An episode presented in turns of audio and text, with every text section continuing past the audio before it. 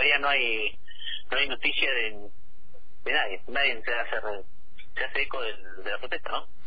Bueno, el, el viernes eh, estuvimos allí en el predio en sobre la, ruta provincial 65 y había, bueno, muchos rumores de un desalojo y demás. ¿Cambió algo desde el viernes hasta ahora? ¿Algún funcionario se hizo presente? ¿Algo, ¿Alguna novedad? No, no, no, no se acercó nadie. Nadie, ningún gobierno, nada. Eh, ni municipal, ni provincial, ni nacional. Nada. Nada. Y mientras tanto, eh, más allá de la protesta, ¿cuál es el estado de, de, la cooperativa? Porque ustedes estaban trabajando, habían comprado madera, eh, que, ¿cómo, ¿cómo se las arreglan ahora? Y ahora tenemos que, necesitamos una respuesta sí o sí del gobierno provincial, que se haga responsable de, la, de lo que hizo, ¿no? Porque no, no, se, no se quieren hacer responsables de nada. Ellos quieren la verdad que no, no sé qué pensarán hacer, no sé qué pensarán o qué, quieren hacer, eh, y algo desgastante, ¿no? Cansador, porque ya venimos cinco días de protesta y no tenemos una, una respuesta que van a decir que no, no se enteraron que estamos cortando la, la ruta. Hace cinco días.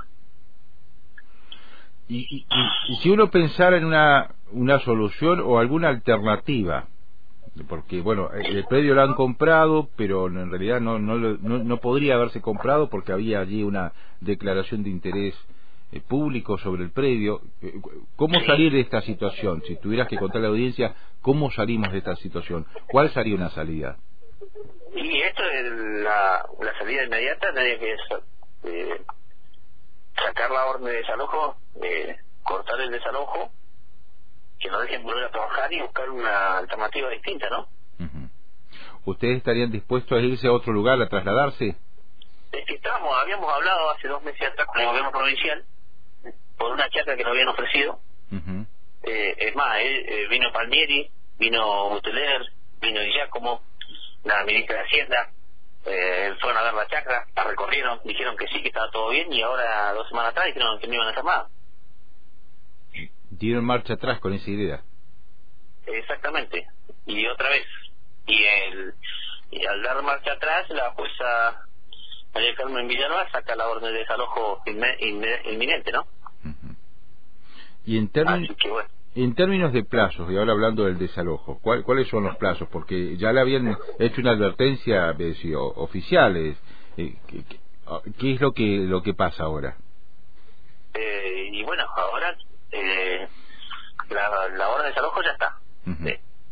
Ya eso hay que esperarlo que en cualquier momento llega. Eh, y, bueno, esperar a ver qué, qué, dicen la justicia, ¿no? La justicia ya dictaminó que, que iba a ser eh, el desalojo, porque ya está la orden inminente.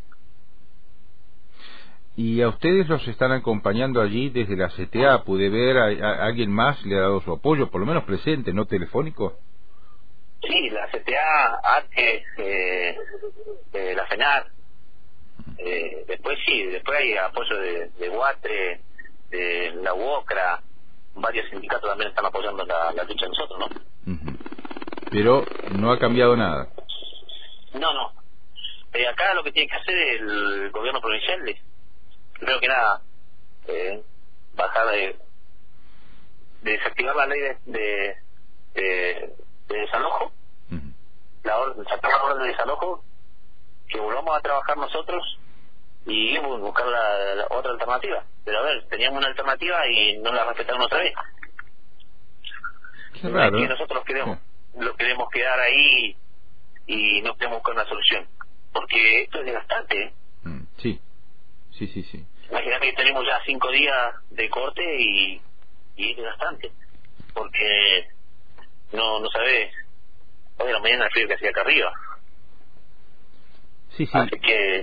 la, actual temperatura es 5 grados bajo cero, donde están parados, estás parado vos ahí en la ruta. Sí, imagínate ya a las 7 de la mañana. Claro, sí, sí.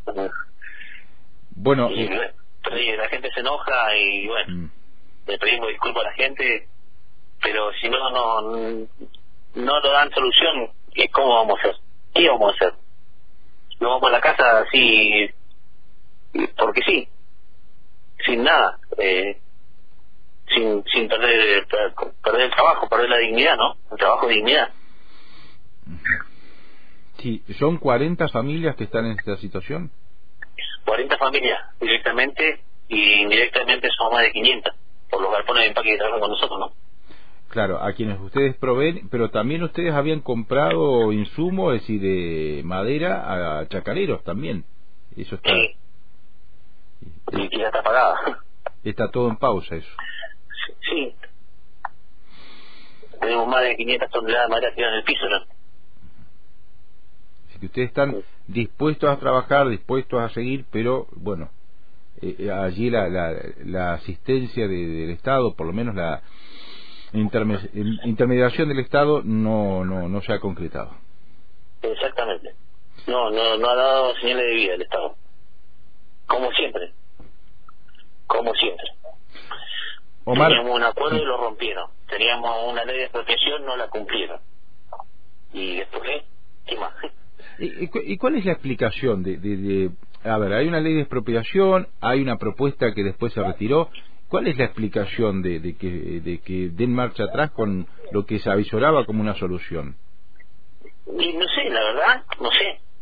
Porque todos primero decían que nosotros no nos queríamos mover, ¿no es cierto? Que porque estábamos encaprichosos de, de quedarnos ahí en, en la ruta, en la en el de la, de la Patricia, el perdón, de la cooperativa.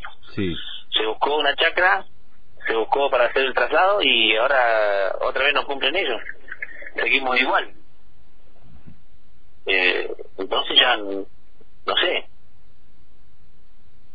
Hicieron una ley de expropiación, llevar un acuerdo del ministro, votado con la legislatura por mayoría y, y encima eh, no la cumplieron.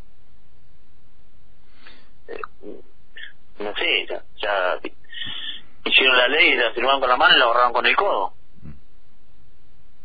Porque, eh, a ver, la explicación es que esa ley, eh, el Poder Judicial o la justicia no fue notificada de esa ley. ¿Es el argumento? La verdad que no sé. Ahí. Territorio de abogados ese. Sí, sí, eso, es porque, a ver, para contarle a la gente que la ley de expropiación en el 2015 valía 320 mil pesos, más un 10% de interés por los gastos que lleva administrativo. Y hoy en día el predio de la cooperativa es muy valioso por los terrenos que tiene, ¿no? Son seis hectáreas. El valor inmobiliario. Exactamente. Y seis hectáreas en ese lugar es mucha plata. Es mucha plata, muchos ceros. Muchos ceros.